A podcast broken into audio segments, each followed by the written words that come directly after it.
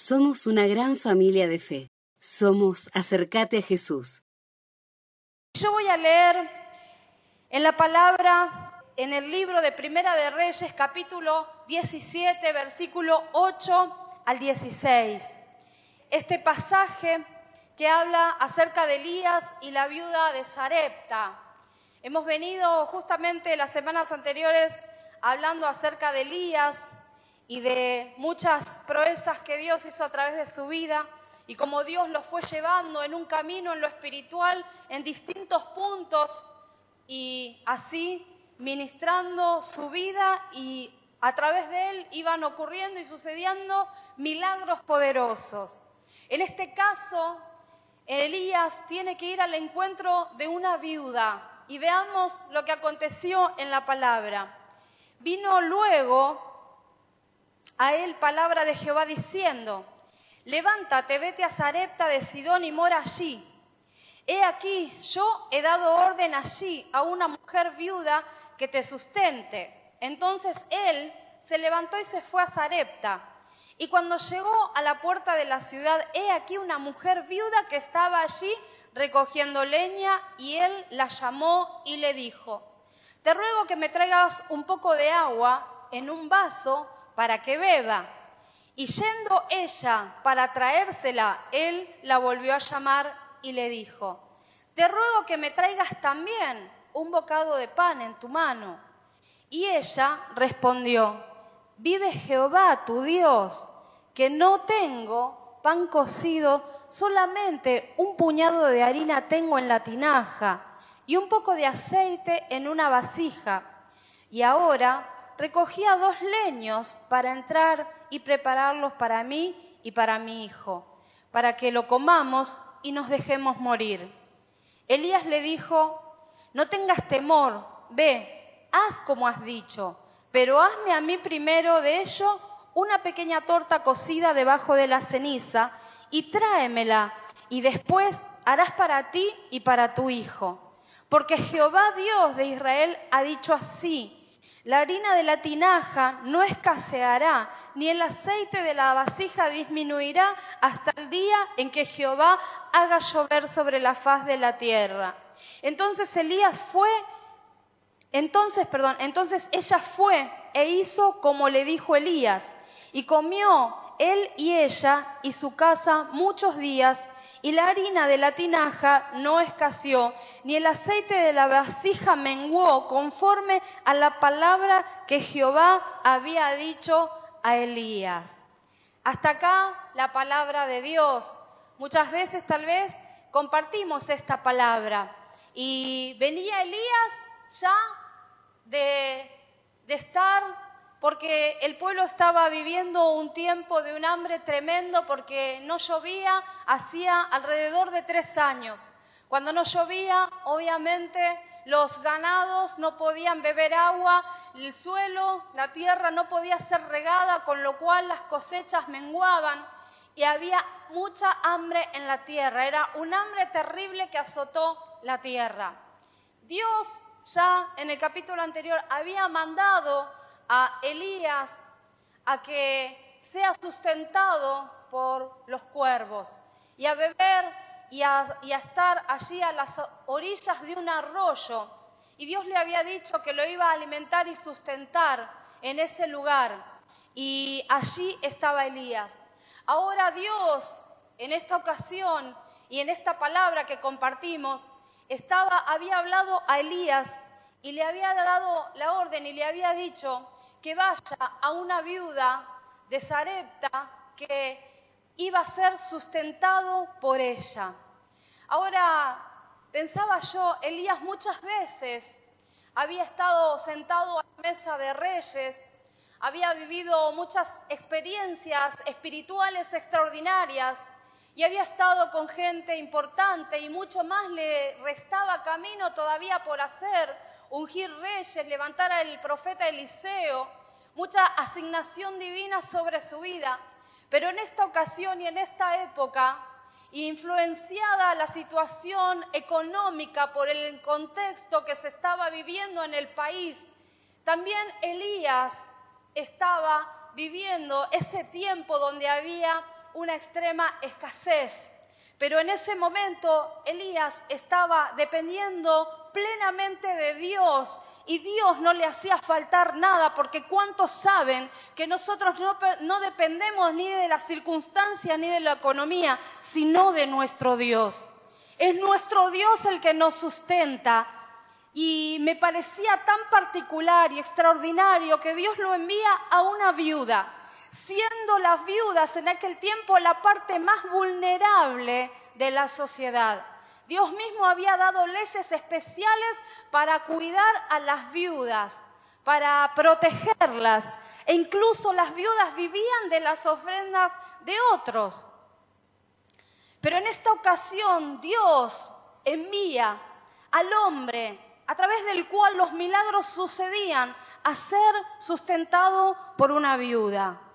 Y si Elías no hubiese tenido una asignación divina, no hubiese sido portador de una palabra revelada por Dios, pensaba yo que hubiese sido bastante difícil presentarse en la casa de la viuda y estaba allí, estando allí la viuda, cuando él la ve, primero le pide ese vaso de agua que ella le alcanza, pero él va un poco más profundo y le empieza a pedir que le, le cocine una torta. Esta viuda tenía solamente, le había dicho a Elías, un puñado de harina y un poquito de aceite en el fondo del tarro. Y estaba juntando dos maderas para hacer un pequeño fueguito, para cocinar su última comida y dejarse morir con su hijo.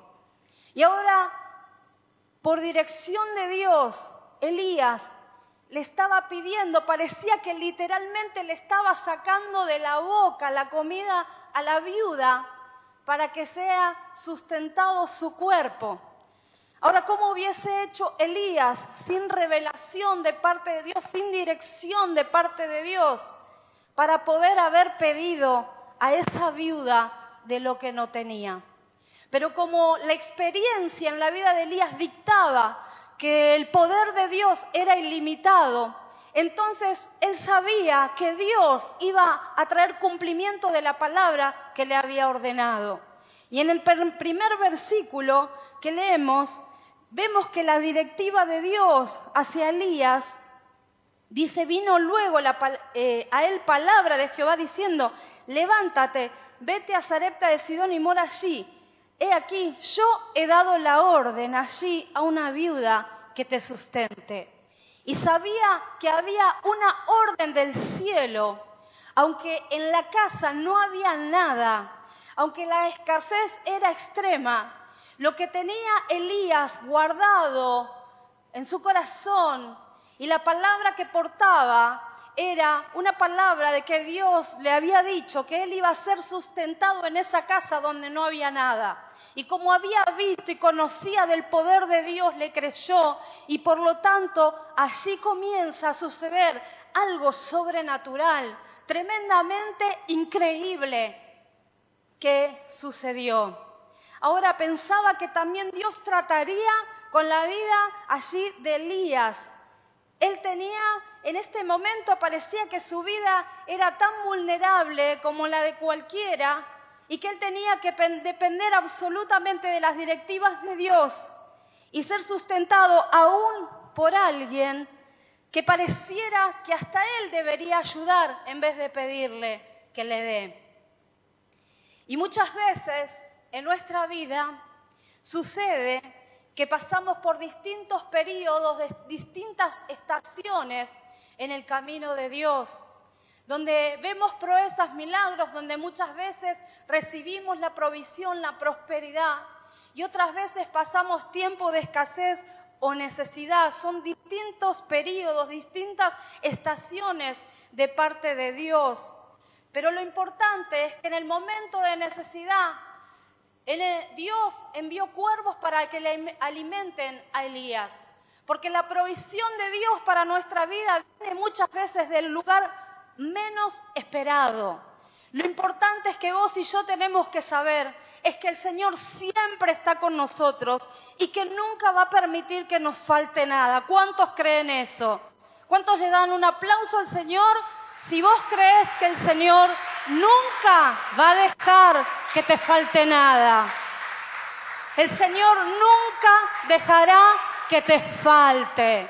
Enviará y proveerá del lugar más insospechado, más insólito, más inesperado, pero Él lo hará. A Elías lo alimentaron cuervos. A veces el Señor va a asignar a alguien para que te bendiga. Es que el Señor ya tenía preparado y había dado la orden aún a la naturaleza para que sustente a Elías, para que sustente a Pedro, a Nancy, a Juan. El Señor ya dio la orden para tu sustento. Amén. ¿Y cuántos saben que todo lo que está en el cielo y en la tierra y debajo de la tierra se sujeta a la voz de Dios y al poder de Dios. Y Dios ha puesto todo al servicio del hombre, en favor de la humanidad, de los redimidos de Dios, de aquellos que han creído en el poder sobrenatural de nuestro Señor.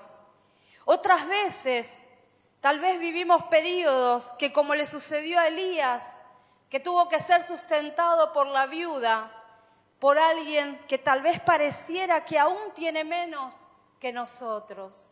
Pero quiero decirte que muchas veces cuando vivimos esos tiempos de aridez espiritual, el enemigo nos quiere amedrentar, quiere hacer que nosotros agachemos la cabeza, Tal vez el enemigo a través del trabajo, de la situación económica o del problema familiar o de una situación de adicción o no sé cómo se llame, te quiere hacer sentir, ¿no es cierto?, que camines cabizbajo, que camines humillado, que te sientas avergonzado. Sin embargo, el hombre y la mujer de Dios comprenden que todo lo que acontece en nuestra vida aún lo bueno y tanto como lo malo provienen de Dios. Y que cuando ni un cabello, dice la palabra, que cae de nuestra cabeza sin que Él dé la orden.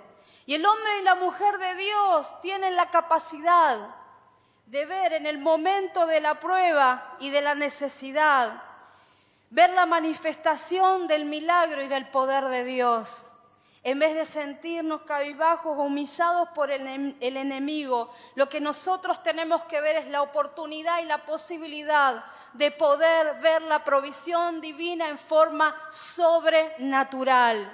Y lo que provoca en nuestras vidas esos tiempos que Dios permite son los mayores aprendizajes, lo que esculpe en nuestro espíritu y le da una forma nueva y diferente para confiar cada vez más plenamente en Dios. Y quiero decirte también que esos periodos no son eternos ni para siempre en nuestras vidas, en ninguna de las áreas de nuestras vidas. Y si bien muchas veces los vivimos, siempre traen un propósito. Siempre cada estación de Dios en nuestra vida trae aparejado un propósito nuevo. Tanto los tiempos cuando somos bendecidos, cuando vemos el milagro, como los momentos que pasamos por pruebas y que pasamos también por dificultades. Y esos momentos de hostilidad en la vida del creyente son transitorios y son pasajeros. Y sabemos que el Señor a su tiempo nos va a dar la victoria y abrirá un camino nuevo aún donde aún no existe nada, donde nosotros no vemos, porque no somos llamados a visualizar con nuestros ojos humanos, sino a través de la fe. Miren lo que decía el apóstol Pablo en Filipenses 4, 12 y 13. Y este versículo es tan precioso y tan poderoso porque podemos ver las palabras de un hombre trabajado en el Espíritu por la mano de Dios. Pablo decía, sé vivir con casi nada o con todo lo necesario. No estamos hablando solo de lo económico. Cuando hablamos de casi nada, es casi nada de nada o casi nada en familia, en amigos, casi nada, en necesidades, en escasez, en soledad. O también sé vivir con todo lo necesario. Cuando Dios me da todo lo necesario, no me extravío, no me pierdo. Sé vivir con casi nada o con todo lo necesario. He aprendido el secreto de vivir en cualquier situación, sea con el estómago lleno o vacío, con mucho o con poco. Pues todo lo puedo hacer por medio de Cristo, quien me da las fuerzas. Amén. Miren qué maravillosa palabra que dice aquí el apóstol Pablo cuando dice, he aprendido el secreto de vivir en cualquier situación. Es maravilloso poder saber que a sus hijos el Señor nos revela el secreto de aprender a vivir en cualquier circunstancia y aún así gozarnos y mantenernos en el mismo nivel espiritual. Nuestra vida espiritual llega a la madurez cuando sé vivir con casi todo o con casi nada, cuando sé vivir con el estómago lleno o vacío, cuando sé vivir en compañía o en soledad. A esto lo decía un hombre que había, lo habían acompañado muchos en su ministerio, pero también en ocasiones y en las más difíciles lo habían dejado solo. Los que lo tenían que acompañar ya no estaban con él y lo habían traicionado. Había padecido la cárcel por causa de la predicación del Evangelio injustamente. Y también había estado en persecuciones y en muchos caminos, en naufragios, en peligros de muerte y también había experimentado en gran manera el poder de Dios moviéndose en su vida de manera tal que cuando él lanzaba una palabra, multitudes se convertían a Cristo. Es decir, sabía estar allá abajo, pero también la tenía clara cuando estaba allá arriba. Entonces Dios lo forjó en un hombre tan poderoso capaz de dejarlo todo, el prestigio y toda la ganancia que tenía en su vida anterior a conocer a Cristo y estimarlo como basura, dice la palabra, en poder de ganar a Cristo, en pos de ganar a Cristo. Y este hombre se despojó de una manera tal que fue capaz de ir hasta lo último, hasta la muerte, para defender la causa del Evangelio de Jesucristo, porque estaba forjado al fuego de la prueba en el momento de poner, activar la fe. ¿Cuántos quieren conocer el secreto de la vida? ¿A cuántos quieren que el Señor te revele el secreto de saber vivir? Aleluya. Con todo, con casi nada. Y aún así mantener el gozo, la prestancia espiritual de aquel hombre y aquella mujer que camina en fe y que no hay ninguna circunstancia que me mueva. Me acuerdo una, una alabanza que decía, no, las circunstancias no me mueven a mí porque el victorioso vive en mí.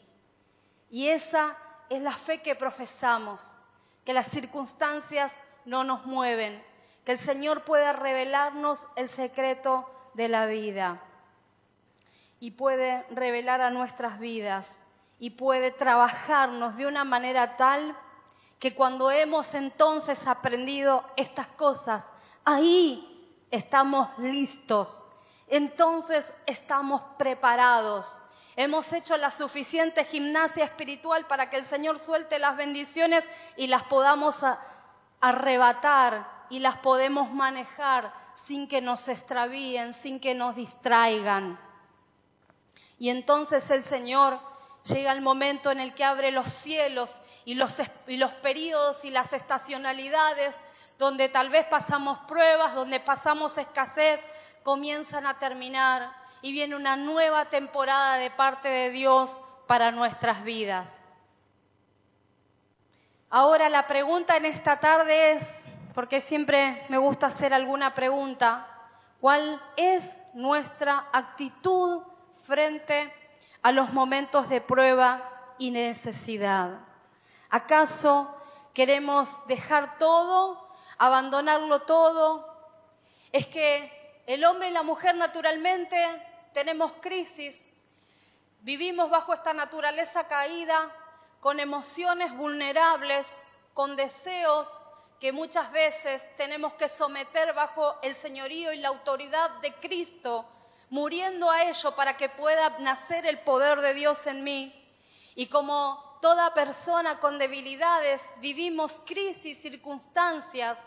El mismo Elías que había visto el gran poder de Dios después de la batalla con los profetas de Baal por la amenaza de una mujer, se amargó de una manera tal que se angustió, se sintió perseguido y empezó a sentirse solo y se tiró debajo de un enebro.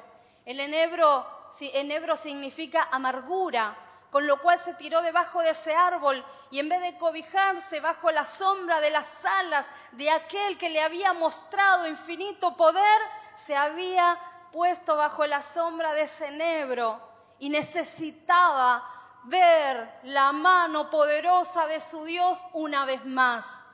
Y el Señor no estaba ahí para juzgarlo, sino para extender su mano y envió un ángel para que le dé de comer y pueda fortalecerlo para que pueda seguir adelante.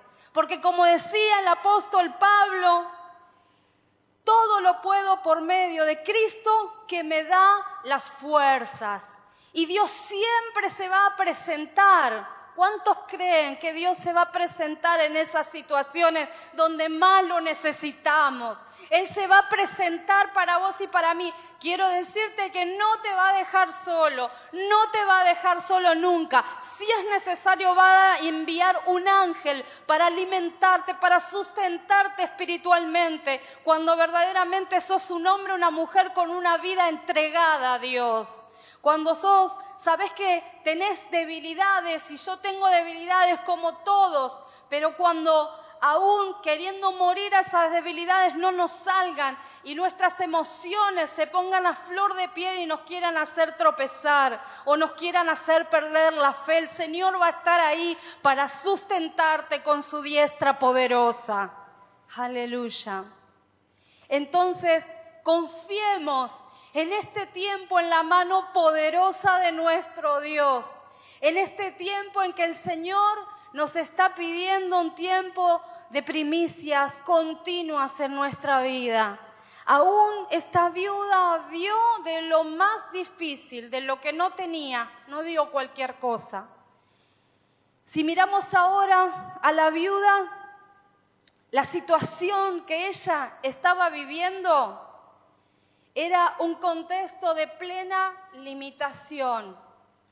No había más, no tenía recursos. Un puñado de harina, un poquito de aceite en el frasco y dos maderitas para hacer el fuego. Y esta, mediante esta, esta situación que ella estaba atravesando, mirándola humanamente, claro, una viuda de Sarepta, ni siquiera pertenecía al pueblo de Dios. Ella estaba esperando comer eso y dejarse morir con su hijo. Pero frente, frente a la propuesta de Dios, cuando aparece el profeta y está delante de ella y le pide que con eso poco que tenía le dé para que él coma se sustente y se alimente. No fue la pregunta de la viuda, ay, Dios mío, ¿por qué me pedís esto? Es demasiado. Es que pretendés quebrantarme hasta cuánto, no tengo ni para comer y también este último bocado lo tengo que entregar. Sin embargo, ella estaba provocando al poder de Dios, porque al ver al hombre de Dios, a Elías profeta que representa en la palabra la voz de Dios, entonces ella se reanimó. Y de eso que no tenía prácticamente nada, de lo que más le, costaba y que le iba a dar de comer a su propio hijo, imagínate que vos tenés un hijito, una hijita y viene alguien y te pide eso y vos decís, le voy a sacar a mi hijo lo último que tengo para comer, para dárselo, no habrá sido tan sencillo. Pero algo habría en el corazón de esa mujer, a fe habría algo que provocó que sin más preguntas, en un acto de fe y de obediencia, ella pueda entregar de lo que no tenía y eso provocó que el milagro comience a suceder. Había una orden dada en el cielo de que a través de esa viuda Dios iba a sustentar a ambos, a Elías y a la viuda y a su familia. La viuda todavía no lo sabía, pero la realidad es que la palabra ya estaba lanzada y solamente necesitaba ser activada por alguien que en lo espiritual tenía la fe suficiente para que los cielos se abran y comience a suceder lo sobrenatural. Entonces la ofrenda de esa viuda activó el milagro y el proceso de provisión constante sobre su vida porque no suplió Dios en aquel momento para una necesidad momentánea, sino que durante casi tres años no dejaba de haber harina y no dejaba de haber aceite. ¿Te imaginas? Que cada vez que iban a buscar había, había. Y comía el profeta, y comía la viuda, y comía su hijo. Y así hasta que llovió. Y Dios entonces después pudo pasar luego de ese tiempo a que ellos comiencen a vivir de otra manera, pero lo importante en esta historia es que esta viuda algo hizo que provocó que el poder de Dios se active en su vida. Frente a la propuesta de Dios, ella recobra ánimo, respondiendo con fe y obediencia a la voz del profeta. Y su capacidad de dar entonces fue recompensada con un milagro y que suplió más allá de una necesidad momentánea. Y le enseñó tanto a Elías como a la viuda la mejor lección de fe que jamás hayan podido vivir. Esta mujer agradó a Dios porque dio lo primero.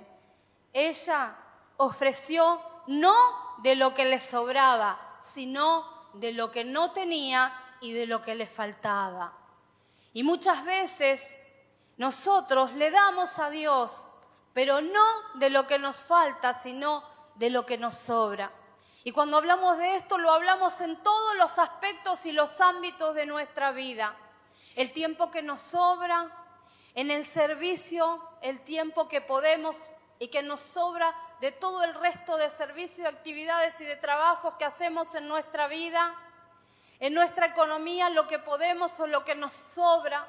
Mas Jesús mirando cuando ofrendaban a la, a la viuda que ofrendó dos moneditas de las más chiquitas y de las menos, de menos valor de la época, la miró y dijo, ella dio mucho más que los que trajeron más dinero, porque los que trajeron más de los que les sobraba, de algo que no les afectaba, dieron. Pero esta viuda dio lo que tenía de todo su sustento. Hizo un acto de fe porque sabía que Dios le iba a proveer que Él era su marido, su hacedor, que era su suplidor, su proveedor, su sustentador y también su redentor. Y al no tener marido era su compañero de vida y aquel que la iba a rescatar. Quiero decirte que el Señor es nuestro compañero de viaje, que el Señor es nuestro redentor, aquel que ha pagado el rescate por cada uno de nosotros. Y cuando ella recibe, aún siendo de Sarepta, de Sidón, al profeta en su casa, también estaba no sé si sabiendo, no, no, tal vez sin saberlo, estaba activando el principio espiritual de la honra sobre su vida. Porque al recibir la palabra, al hombre de Dios, al recibir la palabra de Dios, entonces Dios pudo hacer que ella vea milagros que otros que estaban dentro del pueblo no podían ver. Porque la palabra dice, y Jesús mismo la mencionó cuando dijo, que había muchas viudas en Israel que tenían necesidad, pero a ninguna de las viudas de Israel fue enviado Elías, sino a la viuda de Sarepta, porque ella, el Señor sabía, Dios sabía que ella lo iba a hospedar al profeta. El Señor sabía que ella iba a abrir su casa, iba a abrir su corazón y aún iba a dar de lo que no tenía. Entonces Dios estaba presto y el clima espiritual estaba preparado para que pueda efectuarse el milagro, para que se haga el puente entre la palabra y la orden lanzada en lo espiritual de parte de Dios y eso pueda reflejarse en lo natural. Dice Marcos capítulo 6, Tal vez no lo voy a leer, pero voy a decir que en Marcos capítulo 6, del 1 al 6, cuando Jesús va a Nazaret, el pueblo donde Jesús había crecido, entonces estaban allí las personas que lo habían visto. Y muchos decían, pero ¿de dónde sacó toda esa sabiduría y el poder para hacer tantos milagros? Y se burlaban es un simple carpintero, hijo de María, hermano de Santiago, José, Judas y Simón. Y sus hermanas viven aquí, mismo entre nosotros. Y se sentían profundamente ofendidos y se negaban a creer en él. Es que ellos seguían viendo a Jesús como un hombre y como racionalizaron el poder de Dios entonces Jesús no pudo hacer milagros allí. Es que cuando nosotros no podemos ver, racionalizamos la vida, acotamos la fe, limitándola a nuestro entendimiento humano y no podemos ver que Dios va mucho más allá, que su poder es ilimitado y que si nosotros activamos la fe y que creemos en Él, entonces el Señor hará, milagros creativos. En este lugar donde no le honraron a, a Cristo. En este lugar donde la fe no se activó, donde no pudieron ver, donde racionalizaron el poder de Dios, el cielo se cerró y no pudieron ser partícipes entonces de milagros, de señales, de sanidades, de liberación. No pudo, dice, allí hacer demasiados milagros, no hizo muchos milagros y estaba Jesús asombrado de su incredulidad. Pero ¿cuántos hombres y mujeres en esta tarde de fe se encuentran aquí? Capaces de dar aún de lo que no tengo y lo que más me cuesta a Dios para que se active el milagro en mi vida. Y no voy a racionalizar ni voy a mirar con los ojos humanos no tengo que preguntarme cómo lo va a hacer Dios. Lo importante que yo tengo que saber es que Dios lo va a hacer. Así que decirle que está al lado, Dios lo hace. Dios lo va a hacer conmigo, Dios lo va a hacer con vos. Quiero decirte que los momentos de prueba y necesidad no son eternos, que el Señor ya está enviando pronta respuesta y hay una orden de parte de Dios que nos ha dicho que este año es un año de cosecha abundante. Ahora vos y yo tenemos que apretar el botón correcto en lo espiritual para que las bendiciones de Dios se suelten y nosotros las podamos arrebatar para la gloria y el poder de Dios. Dale un fuerte aplauso a nuestro Señor Jesucristo. Aleluya. Aleluya. Necesitamos en este tiempo, mira, Dios nos está dando la oportunidad de poder vivir un tiempo de siembra. Y nos está dando la oportunidad de poder aprender acerca de los principios espirituales que activan el poder de Dios. Así que hoy más que nunca nosotros debemos poder reconocer cuál es la voz de Dios y dónde Él se está moviendo. Porque la viuda algo vio en Elías que dijo, sí, tomo y recibo esta palabra. Y cuando Elías le pidió la comida, ella le dijo, vive Jehová tu Dios, sabiendo que el Dios de Elías era el Dios del cielo y de la tierra. Y entonces le pudo honrar. Y entonces lo recibió, entonces lo hospedó y metió a la voz de Dios en su casa. Y en este tiempo vos y yo tenemos que meter la voz de Dios adentro de nuestra casa. Y la voz de Dios dice, yo ya he dado la orden. Y la voz de Dios dice, tiempo de primicias. Y la voz de Dios dice en este tiempo, tiempo de cosecha abundante. Y tenemos que meter la voz de Dios en nuestra casa. A la mañana, a la tarde, a la noche, cuando me levanto, cuando me acuesto, cuando salgo, cuando entro, cuando la circunstancia diga que no, cuando en el trabajo falte trabajo cuando venga el jefe y me dé una mala noticia, yo tengo que abrazar la visión de la palabra de Dios que me dijo que este año me va a bendecir. Y tengo que saber, Señor, estoy acá, pero vos me vas a llevar hacia adelante, ah, me vas a llevar a un lugar superior. Y orá y preguntale al Señor en este tiempo cómo podés honrar a los siervos, a tu líder, a tus pastores, a tu iglesia, cómo podés honrar el servicio a Dios dándole las primicias, cómo podés honrar a Dios con las primicias de tu familia. Porque al que honra, honra. Y la palabra en el libro de Juan dice, al que me sirve, Dios le honrará. ¿Cuántos quieren ser honrados por Dios? Mire que es algo muy poderoso. Que te honren las personas es muy lindo, pero que te honre Dios, eso sí que es poderoso. Dios les dará, dice en Mateo 10, 41, dice la palabra, Dios les dará un premio a los que reciben en su casa a un profeta, solo por saber que el profeta anuncia el mensaje de Dios.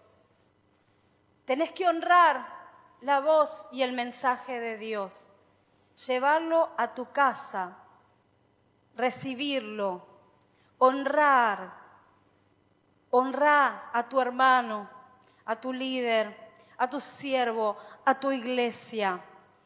Y dice que Dios va a darle un premio a aquel que honra y que recibe solamente por saber que ese profeta anuncia el mensaje de Dios. El premio será igual al que Dios les da a sus profetas. Así que mirá si vos activás el principio de honrar a quien Dios te marque, que sea a través de la voz de Dios, entonces Dios también te va a dar el mismo va a ser, vas a recibir igual premio que a, el profeta. Y cuando hablo del profeta en lo espiritual, estoy hablando de los profetas que estaban en la palabra de Dios. Porque aquel que es capaz de honrar a Dios, capaz de honrar el servicio, capaz de honrar la iglesia, la obra de Dios, Dios también le honra. Y cuando vos te juntes con alguien y te ligues espiritualmente a alguien, que creas que sea de bendición para tu vida, que sea alguien que lleve la voz de Dios y honrar su vida para que pueda ser bendecido. Porque si vos te ligás o honrás a quien está en deshonra o a quien es contrario al reino de Dios, entonces no vas a recibir nada. Pero si vos te ligás a alguien que lleva simplemente y nada más y nada menos que el anuncio de la voz de Dios, entonces vas a ser honrado como aquel al quien estás honrando. Así que necesitamos en este tiempo ligarnos espiritualmente y honrar, honrar. Amén. Honrar a Dios. Pero yo no puedo honrar a quien no, no tengo en alta estima. Mi forma de honrar va a ser directamente proporcional a la estima que Dios o la iglesia o el servicio o los siervos tengan en mi vida. Entonces es el tiempo de activar estos principios que Dios nos está enseñando para que podamos ser bendecidos en todo.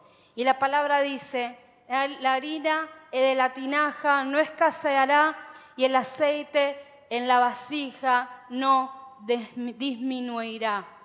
Quiero decirte que la fe es el paso entre la, la promesa y el cumplimiento. La palabra está lanzada, la orden ya está dada de parte de Dios. Ahora vos y yo con fe, con obediencia y con honra somos quienes damos el paso para el cumplimiento de esa palabra sobre nuestras vidas. ¿Cuántos están dispuestos a arrebatar la palabra? Tiempo de primicias, tiempo de cosecha abundante, tiempo de dar pasos de fe y obediencia. Este es un mes para animarse a dar pasos de fe.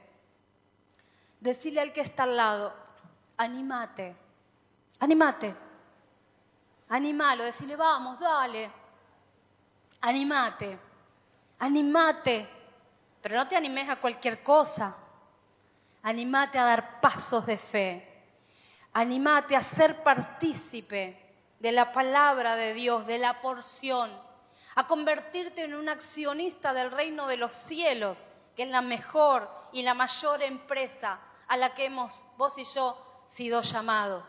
Tal vez en el mundo el mundo no te dio oportunidades, pero el Señor te dio la mejor oportunidad para tu vida, de formar parte de la mejor empresa que existe, que existió y existirá, que es el reino de Dios. Entonces, en este tiempo, lo que nosotros tenemos que comprender y recibir en esta tarde es esta palabra de Dios. Yo he dado la orden para que seas sustentado. El Señor ya ha dado la orden desde el cielo hacia la tierra. Y cuando Dios dijo cosecha abundante, es porque ya dio la orden. Cuando el Señor dijo mes de primicia, es porque ya dio la orden para que seamos bendecidos. La orden está dada, pero cada uno de nosotros somos los que tenemos el poder para activar la palabra de Dios, el milagro en nuestras vidas. Y comienza, un milagro comienza con un acto de fe, de obediencia y de honra.